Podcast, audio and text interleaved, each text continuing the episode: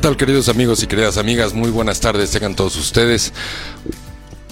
Es un placer que entramos aquí. Llegué corriendo aquí a, la cabina y bueno, con las prisas. Pero bueno, ya, ya llegamos. Finalmente un placer estar con ustedes el día de hoy. Otro jueves más en donde podemos charlar y platicar y compartir nuestra vida. Y crecer y aprender que eso es lo más importante. A eso vinimos a vivir, a vivir bien, a pasarla bien. Y para eso hay que ser asertivos, hay que aprender, hay que conocer y después accionar y ejecutar. Muy bien, pues estamos iniciando el programa. Un servidor, Leonardo Lilo, saluda a todos. Abrazos y besos para todas las personas que nos escuchan a lo largo de todo el planeta. todo el planeta. De todo el planeta, ¿no? Muy bien, y como siempre nos acompaña el autor de de que, de que esta estación de radio camine bien y que no tenga fallas, por supuesto. Hoy no. Ninguna. no. el Cacho, el Cacho Martínez. Hola Leo, ¿qué tal? ¿Cómo estás? Muy buenas tardes. Y bueno, pues bienvenidos sean ustedes a la señal de Leoli Radio. Estamos transmitiendo a través de dos medios. Estamos en eh, la página www.leoli.mx, diagonal radio. Esto solamente es por audio y con video estamos a través de Facebook Live en el Facebook Leoli Radio Leo Lee y Leonardo Lee. Así que no hay pretexto para no conectarse y ponerse eh, hoy las pilas porque hoy tenemos un tema estupendo. Tenemos un tema estupendo. ¿Cuál es el tema, Cacho? No, no es cierto, estoy bromeando. Bueno, el tema de hoy es cuáles son aquellas, bueno, son tres cosas que podemos hacer o incluso dejar de hacer para destrozarle la vida a los, hijos, o a los niños, ¿no? Aunque no sean nuestros hijos, no importa. Sí, esto, esto es algo bien importante. Estamos viviendo un proceso de evolución y tenemos que entender hacia dónde vamos y los errores que se han cometido a lo largo del pasado para poder corregir el futuro. Y cuando hablamos de los errores que podemos cometer con los hijos, una de las cosas que quiero advertir antes de iniciar este tema es que si nos están escuchando papás y mamás, aquí no se vale sentirse culpables. Nadie puede culparse por algo que no sabía. Sí. Eh, hemos escuchado históricamente el tema de que los hijos no nacen con un manual bajo el brazo. ¿No? Es cierto. Es decir, lo que quiere, pues lo que mucha gente quiere decir con esto es que muchos papás y mamás hacen su mejor esfuerzo de amor, de cariño por sacar a sus hijos adelante, pero a veces nos equivocamos. No siempre somos asertivos. El mundo de la educación en ese sentido también ha cambiado. Ha cambiado. ¿no? Si nos vamos a 1920, y, o sea, 100 años para atrás, pues la educación era totalmente otra. ¿no? Los papás creían que los hijos pues, salían, unos salían buenos y otros no salían tan buenos, ¿no? Con el tiempo, en a lo largo de estos 100 años ha habido una evolución de la conciencia y hoy sabemos que la manera de cómo estimulamos, educamos y amamos a nuestros hijos va a influir de manera importante en el futuro de su vida. Y como hoy vamos a hablar de los errores que podemos cometer para destrozar la vida de nuestros hijos. Es decir, destrozarles un futuro, destrozarles la autoestima, destrozar la confianza en ellos mismos, generar resentimiento en ellos, agresión en vez de paz, alegría, que estén enfocados, ¿no? Que tengan una buena autoestima. Cuando normalmente hablamos de estos temas, pues muchos papás valientemente se enfrentan a sí mismos y dicen, oye, pues yo estoy cometiendo este error, quisiera corregirlo, y esa es la actitud correcta. La actitud correcta no es decir, soy culpable, yo le eché a perder la vida, no sirvo para nada. Sí, esa no es la actitud correcta porque no podemos juzgar nuestro pasado con lo que hoy sabemos. Eso es trampa, ¿no? Entonces, bueno, va a ser un tema muy importante muy importante y lo va a seguir siendo en las próximas décadas, porque definitivamente, ¿qué es lo que vemos alrededor de nosotros en los jóvenes y en los niños? Entre un incremento en niños inquietos que se les diagnostica con TDA en la escuela, que no pueden poner atención, ¿no? Entre niños que no, que no obedecen o que no se disciplinan, entre niños incluso jóvenes que ya andan metidos en temas de alcohol, en temas de drogas, en retos en las redes que ponen en riesgo sus vidas, ¿no? O sea, ¿qué clase de inseguridad y de autoestima baja tiene que tener un niño o una niña para tenerse que someter a un reto y demostrarle a otras personas, quizás de su edad, que es valioso o valiosa o importante y que merece su amistad o pertenecer a un grupo, porque es capaz de poner en riesgo su vida, su integridad, su dignidad. Exacto. Sí. O sea, ¿en qué momento se convirtió, se convirtieron las áreas autodestructivas en un valor en los jóvenes? Que eso me hace tener más valor frente a mis amigos, frente a mi grupo social. ¿En qué momento pasó eso? ¿En qué momento el chiste es irse a emborrachar hasta el copete? ¿No? Y no estoy hablando no nada más de chamaquitos de secundaria, preparatoria.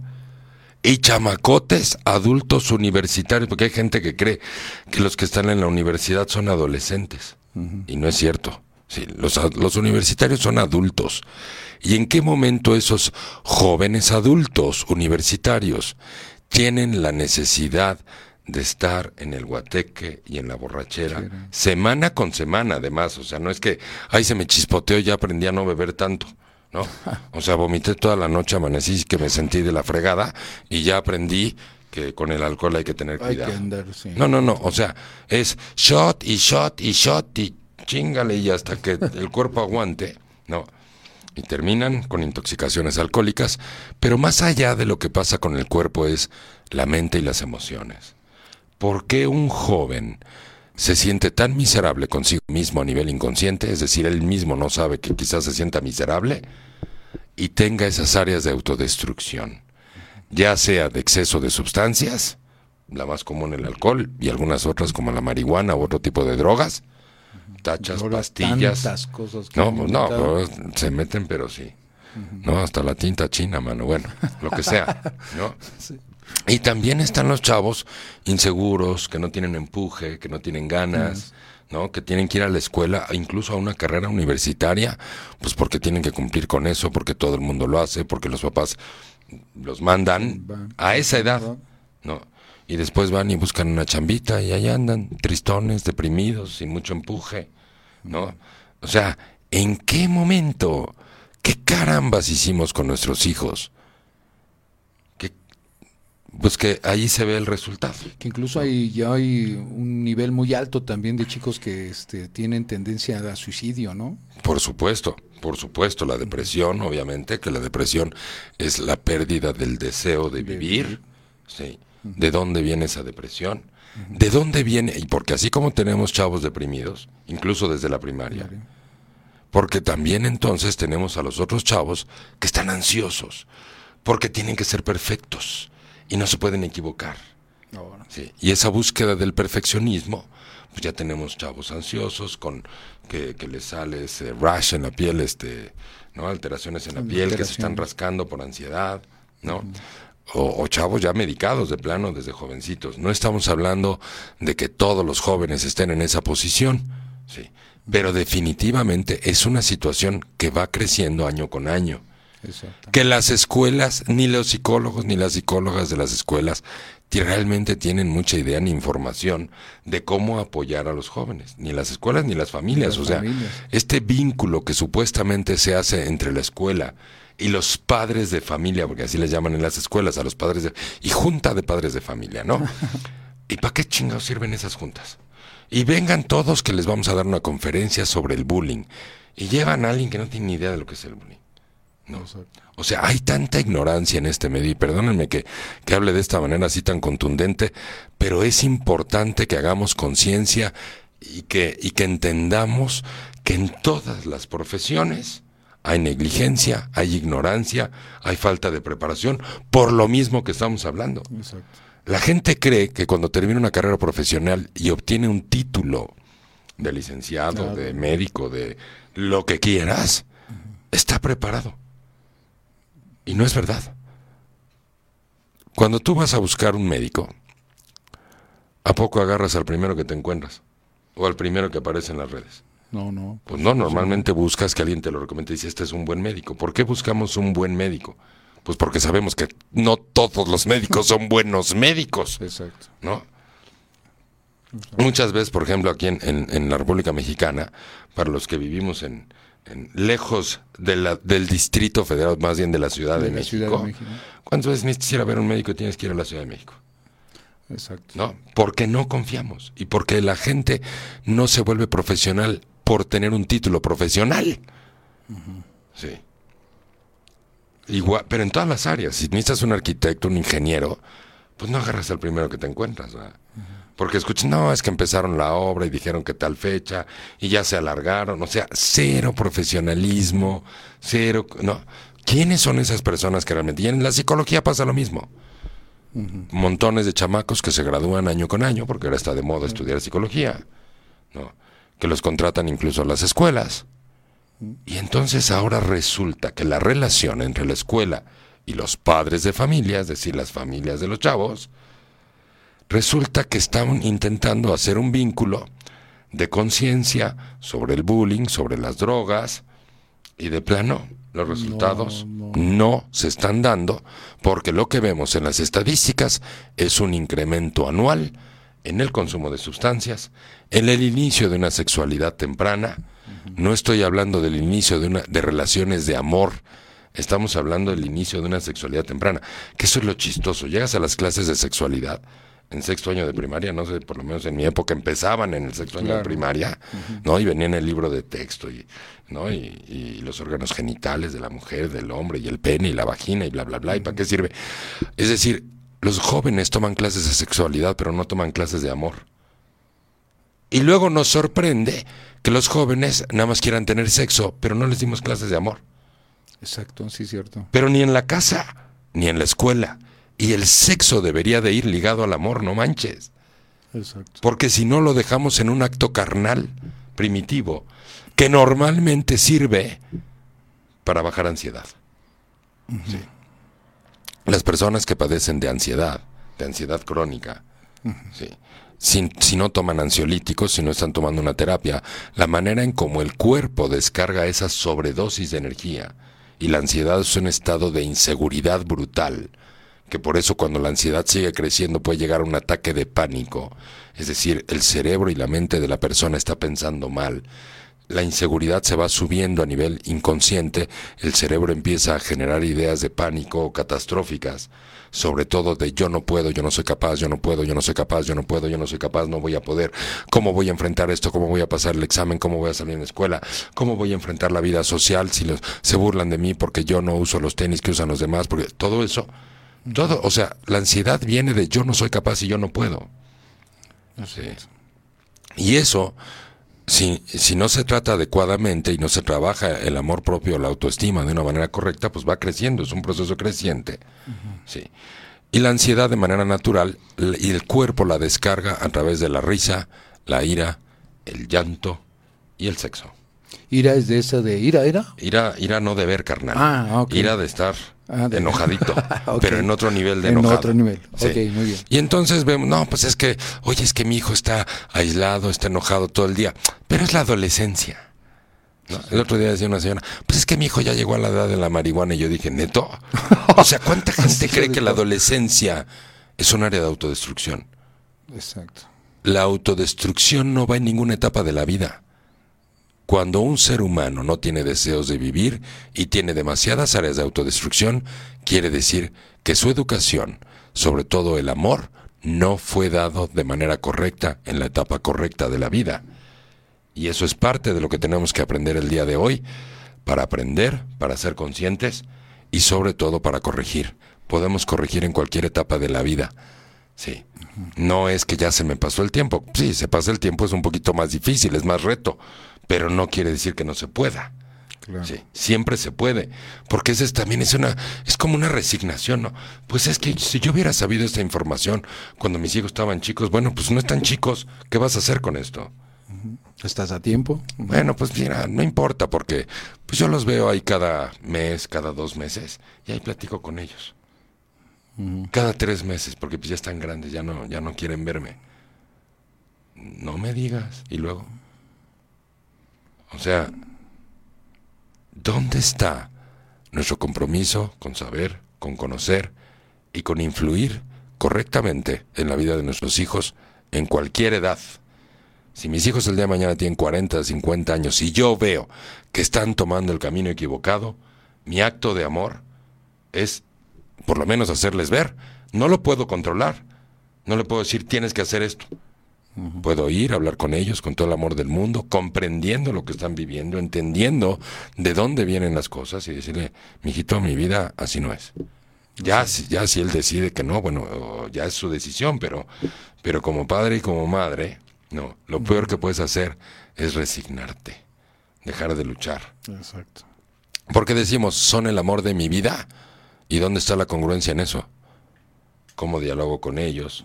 ¿Cómo resuelvo problemas con ellos? Cuando un hijo tiene rencor conmigo, ¿cómo lo resuelvo? Cuando estoy viendo que un hijo realmente su interés por el desmadre es mayor que por la escuela, ¿a poco no me preocupo? Claro. Y lo primero que hacemos es corregirlos, regañarnos, poner los límites, castigarlos. No sales en un mes en vez de entender de dónde, viene, esa área de autodestrucción. ¿A poco crees que si lo encierras un mes se va a dejar de autodestruir? Difícilmente. Claro. O sea, se disciplina pues porque a lo mejor tiene cierto nivel de obediencia y dice, bueno, está bien, obedezco y no salgo en un mes. Pero ¿y la autodestrucción de dónde? O sea, ¿en qué momento? ¿En qué momento nos olvidamos? ¿En qué momento dejamos de amarlos? ¿En qué momento nos volvimos indiferentes? ¿En qué momento mi vida personal resulta que es más importante que la vida de mis hijos. En los, en los matrimonios que se separan, ¿no? Pues el marido, el que se sale de la casa, ¿no? Que normalmente es el marido y, lo primero que agarra es una novia, pero rapidito porque no se aguanta estar solo. ¿Y, los hijos? Ah, pues eso no importan. Los veo cada 15 días. Entonces tengo, su mamá? tengo 15 días de diversión a gusto y yo nada más los veo los sábados y los domingos, cada 15 días, no todos. Y pues ya los llevo a comer, los llevo al parque o los llevo a un parque de diversiones o que se diviertan o aquí en mi casa les tengo sus videojuegos y ya los regreso el domingo en la noche. No me digas, puta madre, ¿y el amor? No, el amor lo tengo aquí con mi novia, porque el amor a mis hijos pues nomás es pagarles las colegiaturas y ya darles y que aprovechen los pendejos y que sean agradecidos de que se les está dando, ¿no? Y los que se quedan con la mamá, pues también a lo mejor la mamá no está en busca de pareja y si está bien enfocada y todo, pero muchas veces esa mamá dolida, abandonada o con ese sentimiento tampoco tiene mucha claridad. O por algo también nos separamos. Claro. Sí. ¿En qué momento aprendimos realmente y nos hemos dado el tiempo de educarnos a nosotros mismos como padres para poder educar a nuestros hijos de una manera correcta? ¿En qué momento hemos trabajado en nuestro amor propio para poder amar a nuestros hijos de la manera correcta? Bueno, queridos amigos y queridas amigas, vamos a nuestro primer corte y regresamos para ya hablar contundentemente del tema. Vámonos. Vámonos.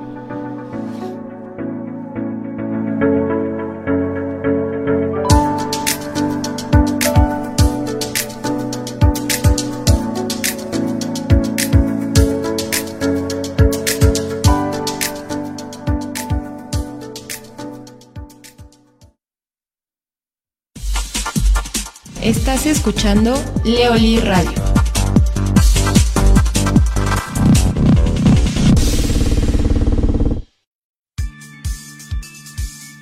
Metodología Leoli.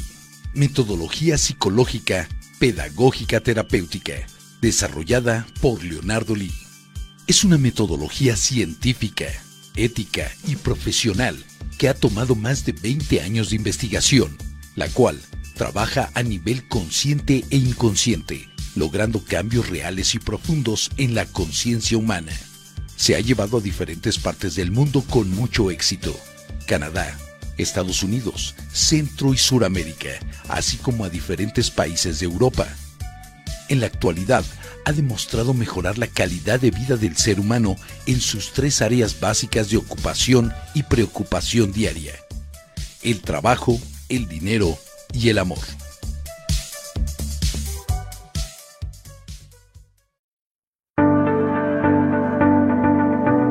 Escuche el programa Viviendo en Conciencia, un programa conducido por Leo Lee, con reflexiones sobre los temas de más interés sobre la conciencia humana. Grandes temas, grandes reflexiones. Escúchalo los jueves de 7 a 8 de la noche en Leo Lee Radio.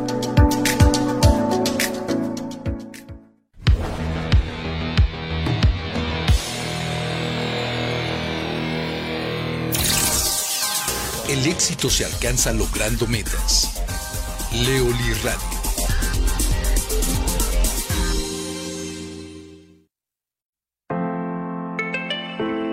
Leoli te invita al próximo curso online Los hombres aman a las mujeres que se aman.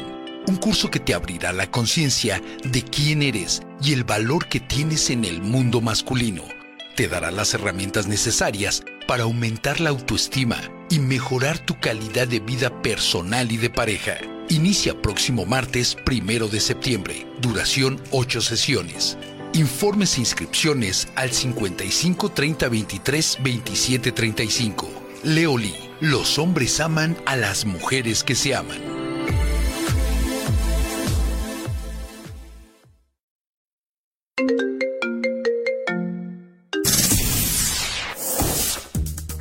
Hola, soy Daniela Lomelí y desde Querétaro escucho Leoli Radio.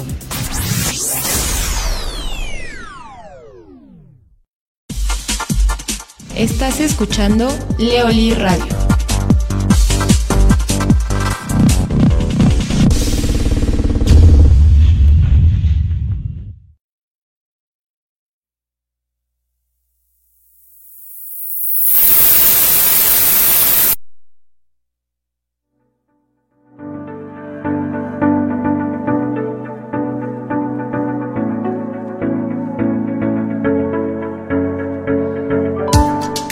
Bien, queridas amigas y queridos amigos, estamos de regreso después del corte.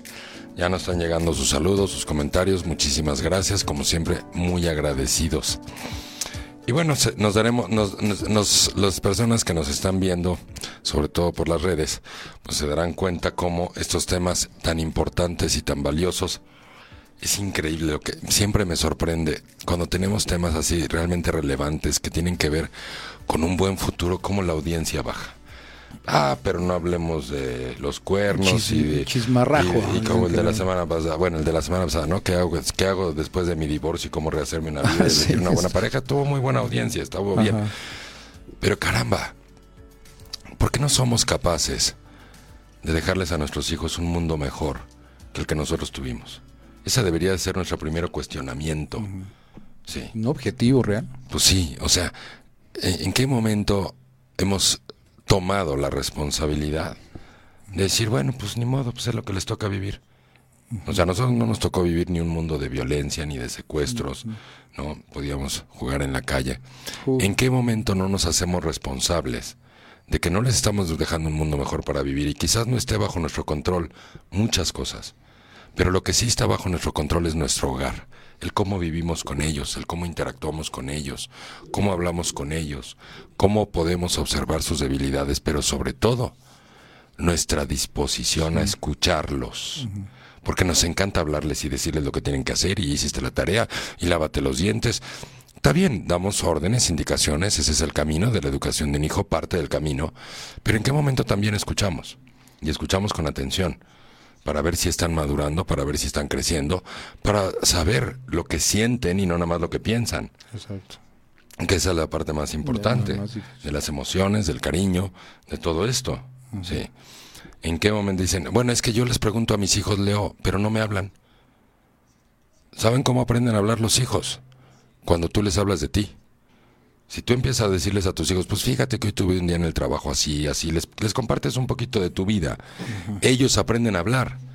Es un proceso también que se aprende. No es nada más, ¿cómo te fue en la escuela? Bien. ¿Y, qué, ¿Y cómo está tu amigo Juan? Bien. ¿Y qué hiciste en el recreo? Pues nada, jugué fútbol. Si tú no les hablas de ti, de tus sentimientos, de lo que vives de acuerdo a su edad, ellos tampoco van a aprender a hablar de sí mismos, de lo que les acongoja, de lo que les preocupa, ¿no? De sus retos de vida también, porque desde pequeñitos, pues es, es, es bueno, es un tema que, que puede ser larguísimo, ¿no? Pero bueno, el punto es, nuestro tema de hoy son las tres cosas que podrían destrozar la vida de nuestros hijos. Y la primera y más destructiva cosa que puede destruir la vida de nuestros hijos, perdón por la rebusnancia porque ya, ya rebusné hoy tres veces, este, es la sobreprotección. ¿Qué significa la pro- sobreprotección? Que yo haga por mis hijos lo que ellos ya son capaces de hacer por sí mismos. Sí, lo que estaríamos buscando en el ideal de una educación es que nuestros hijos tengan una muy buena autoestima, es decir, que tengan un buen amor propio, que tengan un buen concepto de sí mismos. ¿Y por qué? Porque la autoestima da confianza en uno mismo. Sí, da confianza social, da confianza en que los retos sí los puedo llevar a cabo. Sí habrá algunos retos en los que me tengo que esforzar más, algún cierto tipo de tareas o de exámenes escolares o incluso labores en la casa. Pero todo eso funciona mucho mejor cuando el niño tiene una buena autoestima. Y lo que más destroza la vida de un hijo es la sobreprotección, porque la sobreprotección en un niño se va a ir convirtiendo en un adulto dependiente, en un adulto sin confianza en sí mismo, en un adulto que invariablemente su mente inconsciente y también la mente consciente va a buscar siempre ayuda para poder hacer sus cosas. La mente de un, de un adulto que ha sido sobreprotegido es una mente que cada vez que va a enfrentar un reto, una responsabilidad o algo, invariablemente piensa, ¿quién me ayuda o quién me lo resuelve? Es decir, no se va a lograr la independencia. Al contrario, estamos fomentando la dependencia. Cuando un bebé es recién nacido, por supuesto que es 100% dependiente. No 99 ni 89, 100% dependiente. Es decir, si un adulto no lo cuida, se muere. O sea, no hay más que, que eso. Y esa primera etapa de bebés, que en el caso del ser humano pues, es una etapa súper primitiva, porque el ser humano, podríamos decir que no nace siendo un bebé, nace siendo un embrión. Porque mucho de la madurez neurológica y, y del desarrollo sobre todo del cerebro y del sistema nervioso central, se va a dar fuera de la mamá, o sea, ya cuando nació, a diferencia de un caballo o una cebra, sí, que son animalitos que en minutos después de nacer se ponen de pie y ellos mismos buscan a la madre y cómo amamantarse. En el caso del ser humano, el nivel de inmadurez en el momento del nacimiento es altísimo.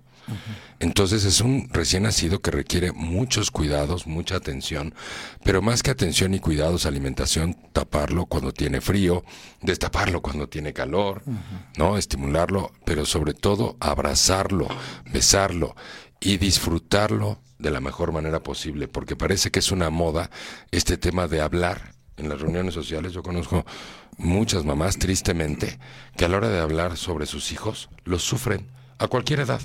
Es que no me deja dormir, es que no puedo esto, es que no puedo... Sí, ya sabemos que así es el proceso. Pero si ese es el proceso, y ese es un proceso temporal, no es para toda la vida, bueno, esperaríamos que eduquemos a nuestros hijos para que no sea para toda la vida, porque evidentemente cuando sobreproteges a tus hijos, los vas a cargar toda, tu vida. vida. Y muchas veces de la sobreprotección, como no puedo poner bajo control a mis hijos, después viene el segundo daño también importante, no tan grave como el de la sobreprotección, pero viene el daño de la agresión. O sea, ya entraste en una edad, ya estás chiquito, ya no eres un bebé, no me obedeces, entonces ahí te van los golpes, o ahí te van los gritos, o ahí te van las ofensas incluso. Y me doy cuenta que cuando te golpeo o cuando te grito, como te asustas, entonces sí me obedece. Entonces me, parece que esa fórmula funciona. Y esa es la que se aplica. Y va a funcionar temporalmente, porque le estás destrozando la autoestima, no lo estás haciendo sentir amado, porque jamás se retira el amor. Sí, amas a tus hijos y porque los amas, los corriges, pero no los agredes. Y porque los amas, los permites, de acuerdo a la edad, ir siendo independientes, eh, pero no los sobreproteges. Es como los padres o madres controladores los padres y madres controladores, todo el tiempo, bueno, de entrada son los dueños de la verdad, porque son los que dicen cómo, cuándo y dónde y cómo se hacen las cosas. Tú tienes que hacer esto y tienes que hacer esto. Está bien cuando los estás guiando en algún punto, pero no puedes decirles, no puedes controlar su vida. ¿sí? Tienes que dejarlos vivir, tienes que dejarlos experimentar, tienes que respetarlos también. Los padres y madres que tienden al control, a lo largo de toda la, etapa formativa hasta la adolescencia o incluso la adultez.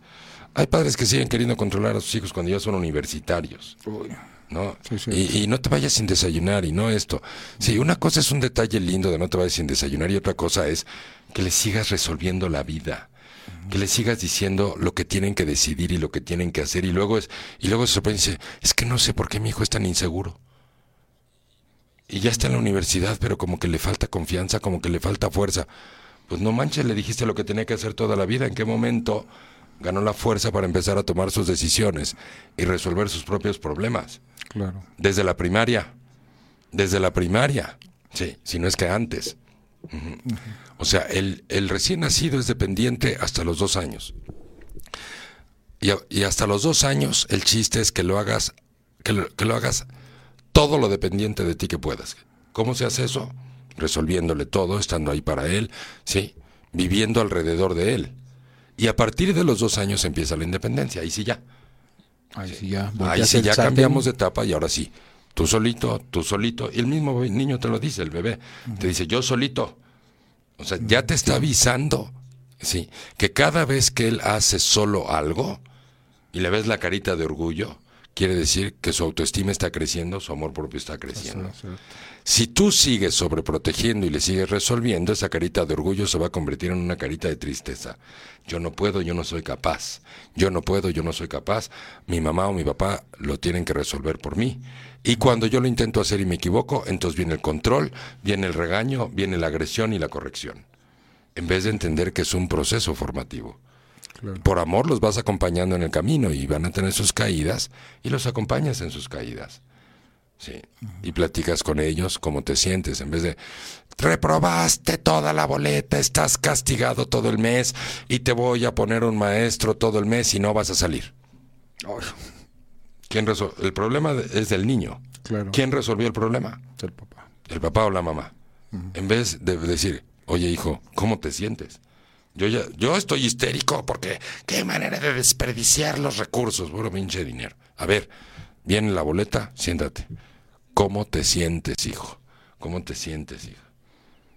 Eso es lo primero, pues me siento de la fregada, me siento fracasado. Es como de adulto, un día llegas y te corren del trabajo, o tu jefe te está diciendo que eres un idiota, que eres un imbécil, que no das una, y llegas a tu casa y tu vieja te regaña, ¿no? eres un inútil, pues o sea, en el trabajo eres un inútil y en la casa también. Qué bonito sería que alguien te dijera como adulto, ¿cómo te sientes? ¿Qué piensas hacer? Claro. Pues con los niños es lo mismo. Traen un fracaso encima que se llama boleta de calificaciones. Le a ver, ¿cómo te sientes? Y en el cómo te sientes vas detectando realmente cómo va su autoestima, cómo está creciendo su amor propio, qué concepto tiene de sí mismo, cómo te sientes. Pues me siento triste, me siento derrotado, me siento un estúpido comparado con los demás. Todos mis demás compañeros sí avanzan, yo voy reprobando, yo creo que yo estoy mal, yo creo que yo estoy idiota. A ver, pues escúchalo para que lo puedas apoyar. Si no lo escuchas, ¿cómo lo vas a poder apoyar Apoyar. asertivamente? Claro. No. Claro. Pero los ignoramos. Los ignoramos, somos indiferentes a sus sentimientos, les damos órdenes, los regañamos, les damos consecuencias. Te vas a ir a la escuela pública si sigues reprobando. Entonces, si de por sí el niño se la pasa mal, se siente de la fregada, no sabemos qué clase de inseguridades o problemas está viviendo en la escuela, no sabemos por qué está desmotivado y por qué no hace las tareas, no sabemos si se pone nervioso y si, si tiene los conocimientos y a la hora del examen tiene cierta inseguridad y no los puede aplicar en el examen, no sabes nada de tu hijo, la está pasando mal y todavía llega a la casa y el niño llega con miedo porque le vas a poner otra golpiza, o sea, Claro. una golpiza emocional, a gritos, lo vas a juzgar, lo vas a lo que quieras. O sea, ¿en qué momento Ay, me desespero yo mismo de estos temas, carambas. O sea, ¿en qué momento? ¿En qué momento no queremos conocer a nuestros hijos? ¿En qué momento no los amamos? Sí, creemos que la educación es darles órdenes, una parte de la educación. Una parte. Pero no todo es así. Entonces, a ver, mi amor, ¿qué tienes? ¿Cómo te sientes? No, pues me siento en la fregada. ¿Y por qué te sientes tan mal? No, pues los demás compañeros avanzan, yo llevo todo el semestre, el año reprobado, siento que no doy una, ya tengo en riesgo mi, mi reinscripción, lo que quieras. Bueno, pues sí, entiendo que te sientas de la patada. ¿Y ya pensaste qué vas a hacer? Y cuando yo le, le hago la pregunta, ¿ya pensaste qué vas a hacer? Sí, le estoy dando la responsabilidad de su problema. En vez de yo quitarle el problema y decirle, pues no vas a salir, y te voy a poner un maestro en las tardes, y vas a estudiar, y nada de televisión, y nada de tableta, y nada de esto. Sí, si es necesario que lo hagas, hay que hacerlo. Pero primero tienes que averiguar si él tiene, ya pensó en alguna solución para que él sea responsable. Les recuerdo que la responsabilidad es la proteína número uno del amor propio o de la autoestima. Cuando yo estoy tomando la responsabilidad de resolverle los problemas a mi hijo, entonces su amor propio no va a crecer. No va a crecer. Le estoy quitando la responsabilidad a través del control, a través de decirle cómo tiene que hacer las cosas, cuándo, de qué manera, de qué forma, en vez de preguntar, ¿qué vas a hacer con esto? ¿Cómo lo vas a resolver? No sé, no tengo ni idea, me siento terrible. Bueno, pues tó- tranquilízate, tómate la tarde, yo regreso en la noche y me platicas qué pensaste. Y si en la noche regreso y me dices, es que no sé, y sigo bien agobiado, a ver, vamos, déjame ayudarte. Tienes un problema importante, hijo, déjame ayudarte. No es, ¿qué problemón tengo yo con mi hijo que reprueba todo el tiempo? O sea, ¿en qué momento tu hijo ya no cuenta? Y nada más cuenta el cómo te sientes tú con sus fracasos. No, no. También, sí, cierto. O sea, yo tengo el problemón y yo no puedo dormir y yo tengo insomnio porque mi hijo no sale adelante. ¿Y en, en qué momento estábamos hablando de ti? En- estamos hablando de tu hijo. Eso es parte del desamor maldito. ¿sí? En donde yo le quito los problemas y ahora yo sufro por él y con él. O sea, ¿en qué momento jalé la atención a mí y ahora el sufrimiento es mío? Es mío. En vez de poner la atención en él, en su vida y en cómo lo puedo apoyar. No, hijito, pues sí tienes un problemón y sí te entiendo y la verdad que me duele mucho lo que estás viviendo, pero yo creo que tienes que pensar en cómo lo vas a resolver. Pues estoy pensando en echarle más ganas y en estudiar más. En... Muy bien, perfecto. A lo mejor podrías quitarle un poquito de tiempo a la tele o a la tableta o al juego de video, ¿no? Y enfocarte un poquito más, a lo mejor media hora, ¿no? Hacer un cambio eh, suave, no radical, para que no deje de tener vida y no deje de ser niño, porque hoy, ya los, hoy los niños ya no son niños, ¿no? Exacto. O sea, pasan seis horas en la escuela, más una hora de camino de ida, otra hora camino de regreso, más la hora de comida, más tres horas o cuatro horas de tarea. A los siete, ocho años de edad, nueve, diez, ¿en qué momento fueron niños? ¿En qué momento se divirtieron? ¿En qué momento? Y luego, te- y luego ya como adulto tienes que escuchar el programa de radio en la mañana de cómo ser feliz y el decreto del día. Soy agradecido y soy feliz. ¿Y cómo carajos voy a ser feliz si de niño no fui ni feliz y no pude ser ni agradecido porque no tenía ni con quién jugar? Porque en la escuela no me permiten jugar, más que 20 minutos en el pinche recreo. ¿No? En mi casa tengo que hacer tarea todo el día. No puedo salir a la calle porque me secuestran, porque me roban o por el COVID. No puedo jugar con el juego de video porque también es demasiado y porque me enferma la mente. Entonces, ¿qué quieren que haga? ¿Soy niño o no? Claro. Si no, como niño no aprendes a ser feliz y no aprendes a ser alegre y no aprendes a disfrutar de la vida, por supuesto que de adulto menos. Los sentimientos repetitivos, repetitivos, que vives a lo largo de tu infancia, tu inconsciente va a intentar repetirlos a lo largo de tu vida adulta. Si fuiste un niño triste, si fuiste un niño pre- pre- presionado, si fuiste un niño estresado, si fuiste un niño que, le- que le- se le presionó a la perfección, al 10, y si no tienes 10, entonces recibes un regaño. Oh, O sea, ¿en qué momento los padres creen que una calificación demuestra el valor de la vida de nuestros hijos? Sí, ¿En qué momento? Bueno, ya me estoy enojando porque a mí cuando se meten con los niños no sabes cómo me pongo. No te enojes, Leo. Mira, ya tenemos algunos saludos y comentarios aquí en el. en, eh, invitamos a la gente que pues, si quiere participar, hacerle algún comentario o pregunta aquí a Leo, lo, con todo gusto. Sí, claro, por supuesto. Susan Flores dice, eh, buenas noches Leo y equipo, como siempre, aquí atenta para aprender. Un gustazo, Susan. Nos dice- Un abrazo. Nadia Camarillo dice, hola Leo, saludos. Saludotes, Nadia. Un placer. Eh, Jess Cervantes este, le mandó un link a, a Fer Sánchez y este y Marisol Gómez dice saludos Leo aprendiendo cada con cada programa gracias y excelente tema Muchas gracias a todos y a todas, muchas gracias por sus comentarios, muchas gracias Marisol, un placer, un placer que nos estén escuchando y aprendiendo. Sí, la neta es un tema que para mí es difícil, me desespera muchísimo a veces el cómo los papás creen que aman a sus hijos, ¿no?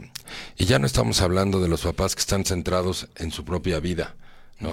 Y que los hijos pues nada más hay que los cuide la abuelita y que los cuide otro y que los eduque. Y luego me preguntan, oye, es que no sé por qué mi hijo hace esto y está adolescente, Leo, ayúdanos. Bueno, a ver, platícame cómo lo educaste. Bueno, pues yo le di lo mejor que pude, le di tiempo de calidad y no cantidad porque estaba muy ocupada o muy ocupado. ¿Y esa es la justificación o qué?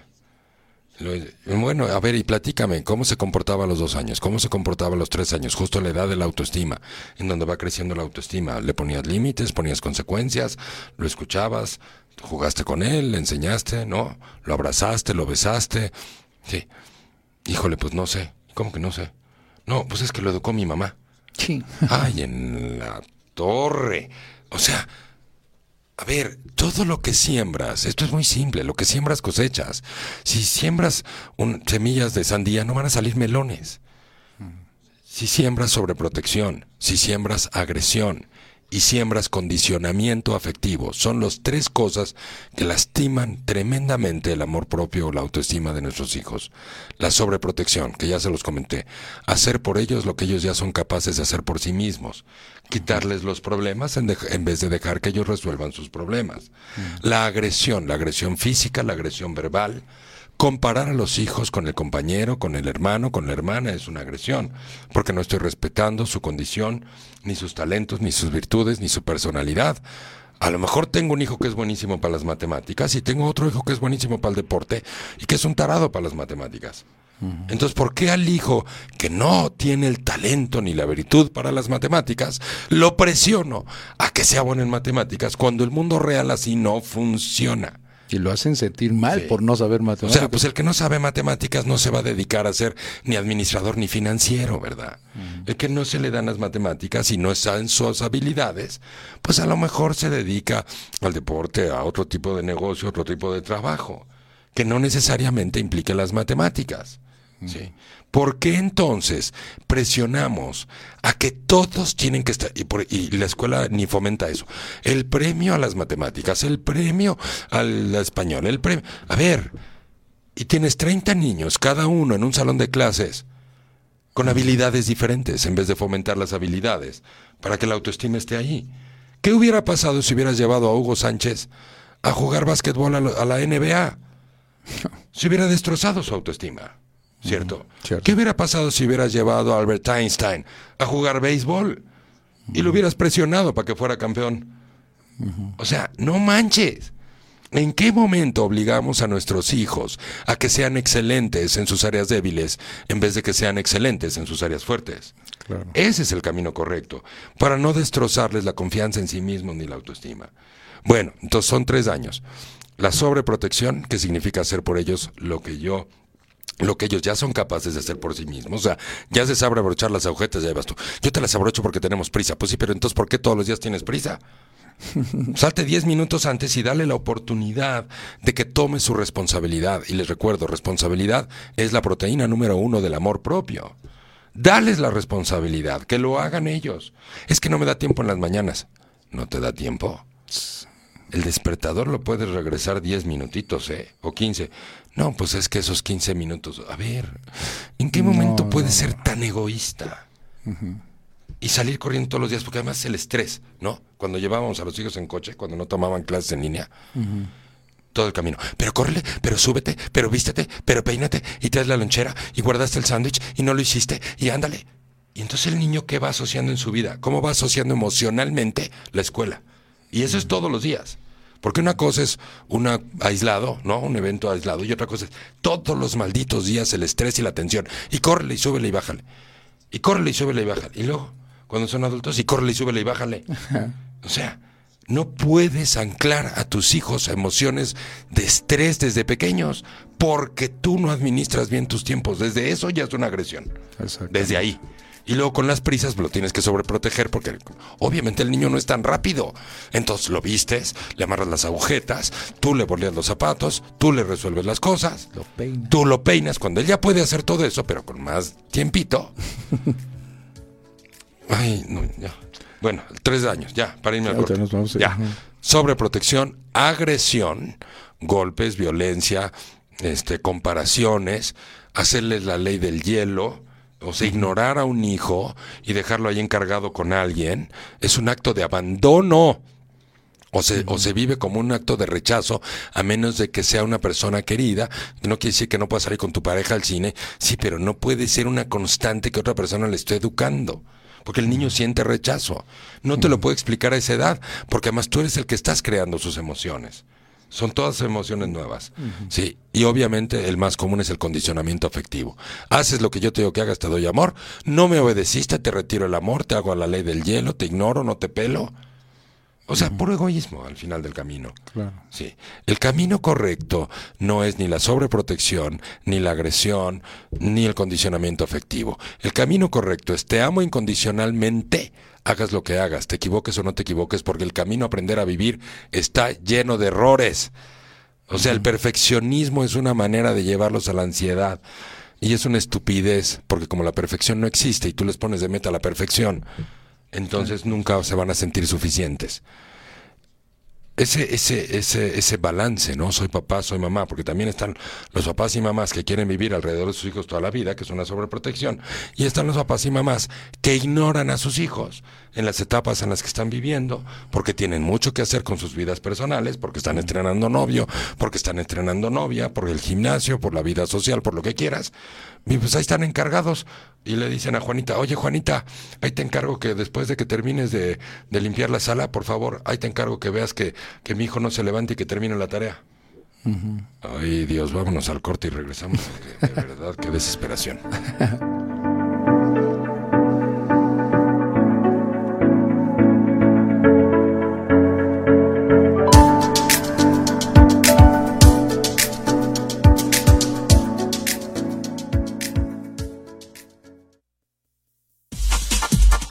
Estás escuchando Leoli Radio.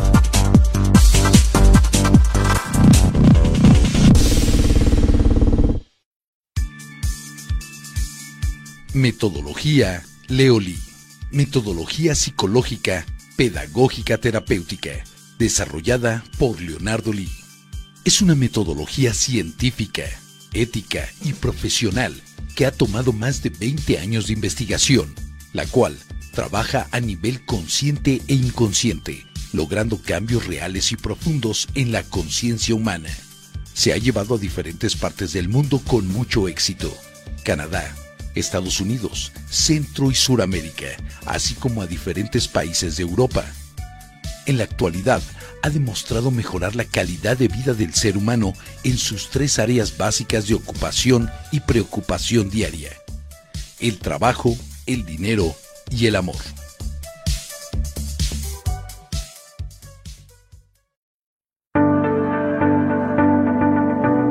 Escuche el programa Viviendo en Conciencia, un programa conducido por Leo Lee, con reflexiones sobre los temas de más interés sobre la conciencia humana. Grandes temas, grandes reflexiones. Escúchalo los jueves de 7 a 8 de la noche en Leo Lee Radio.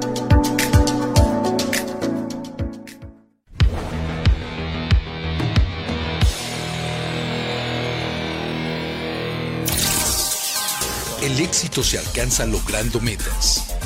Leoli Radio.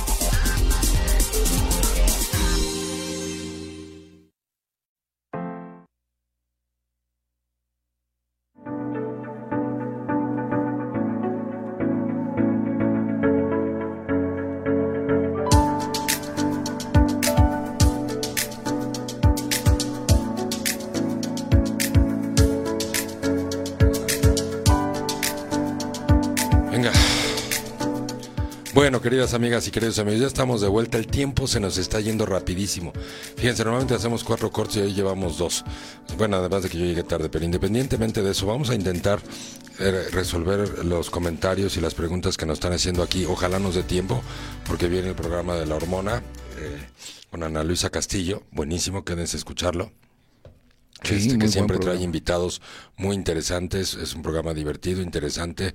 Eh, eh, bueno, en fin, ese viene ahorita a las 8 de la noche. Y lo que vamos a hacer ahorita es que este mismo tema de hoy lo vamos a repetir el próximo jueves, porque hablar del tema de los niños es un tema inacabable. Y el tema de la pandemia y cómo llevarlos de la mano en ese sentido también es muy importante. La pandemia está dando un precio altísimo en términos de salud emocional, salud mental, matrimonios súper conflictuados, problemas entre los hijos y los padres, hijos que ya están hasta el copete de estar encerrados. Sí, aprender a vivir con el COVID es lo más importante. Sí, no podemos vivir encerrados por una pandemia y perder nuestra salud mental y nuestra salud emocional y destrozar nuestros hogares y destrozar a nuestros hijos. Aunque se salgan a dar la vuelta en el coche, sí.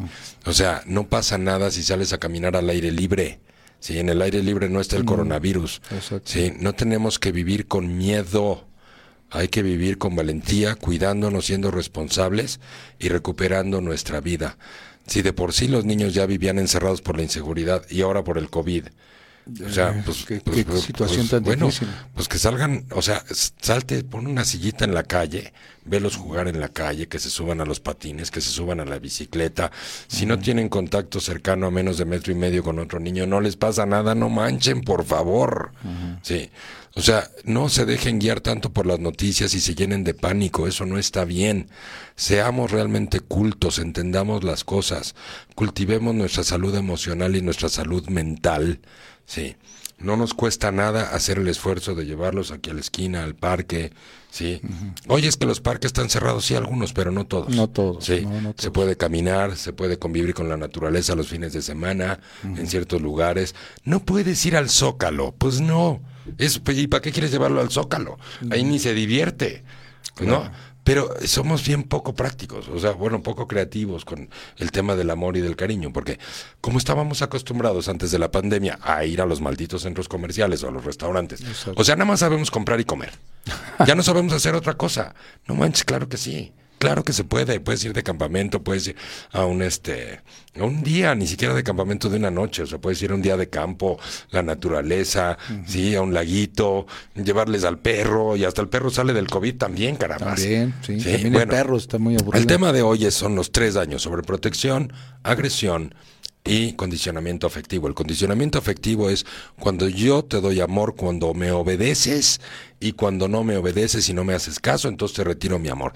El amor tiene que ser incondicional, porque cuando tú condicionas el amor de un niño, lo estás condicionando a que de adulto sienta desde el inconsciente y desde lo más profundo de su corazón, que no es digno de ser amado por lo que él es o por lo que ella es, sino que va a tener que comprar amor toda su vida haciendo cosas para los demás, porque se la pasó haciendo cosas para sus padres para ganar amor, o cumpliendo con sus padres, y nunca aprendió a cumplir consigo mismo. Consigo.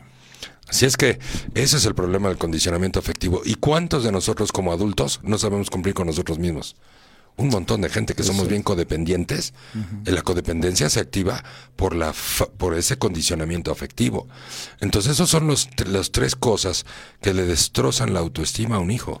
Sí, y por eso decimos le destrozan la vida, porque sin autoestima, por más que tengas un título profesional y lo mandes a Harvard o a donde quieras, sin autoestima no hay vida, no hay calidad de vida, no hay alegría, no hay empuje, no hay el gusto, no hay pasión, no hay creatividad, no hay el gusto por vivir.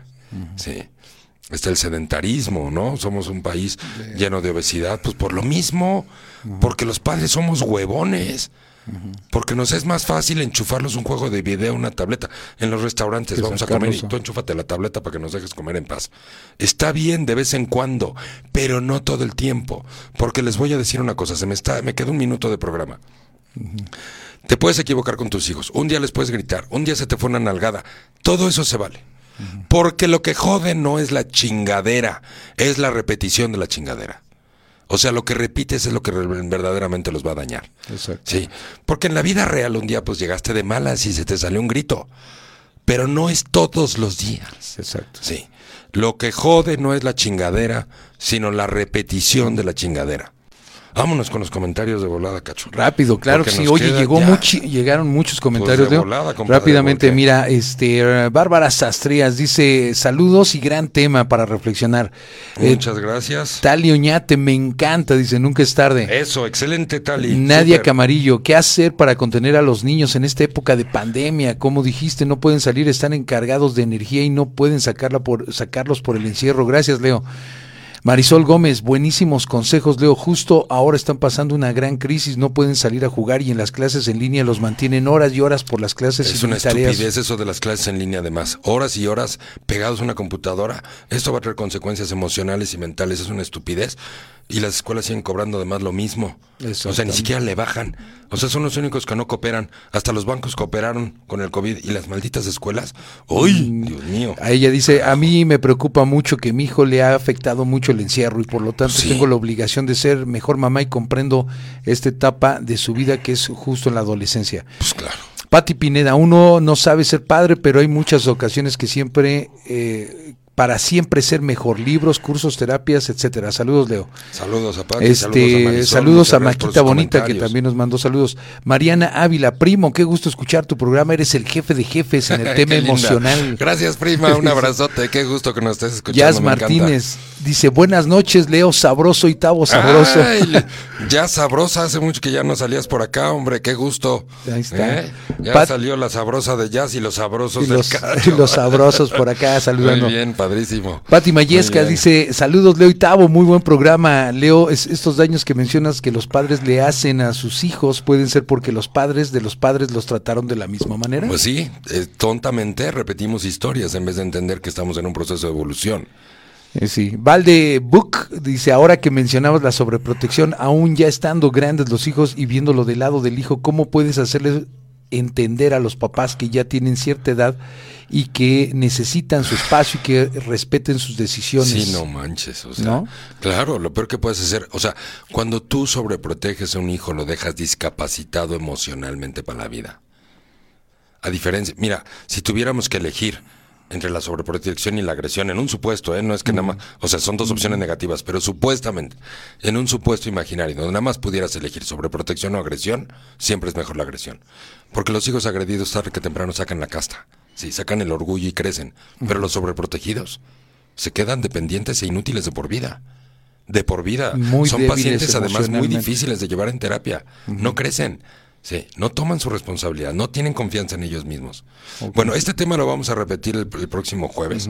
Porfa, anoten sus preguntas las personas que nos están escuchando. Si quieres terminamos con los saludos. De sí, rápido. Marisol Gómez, Leo, por favor, haz una segunda parte de este tema. No quiero que acabe el programa. Jazz Martínez, con esta pandemia es como un empujón para volver a las diversiones a la antigua. Exacto. Salir y disfrutar de cosas más sencillas, simples, la comunicación y solo el hecho de poder reestructurar nuestras vidas. Súper, perfecto, por supuesto que sí. Regresemos al trompo, al yoyo y a la matatena. ¿eh? Pero ah, sobre todo con ellos, no los pongas a jugar solos, diviértete con ellos. Con ellos claro. Es lo que más. No los lleves al parque y tú te sientes una banca a verlos, súbete con ellos ahí a los columpios, no importa que se rompan. bueno, queridos amigos y queridas amigas, ha sido un enorme placer haber estado con ustedes esta tarde de jueves, tarde noche. Como siempre, muy agradecidos por sus comentarios. Les mandamos besos y abrazos a donde quiera que estén.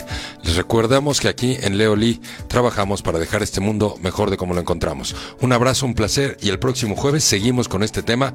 Aprovechen de una vez, anoten sus preguntas y sus comentarios y guárdenoslo para el próximo jueves. Claro. Cacho, muchas gracias. No, al contrario, Leo, gracias a ti. Muy buenas noches a todos. Gracias.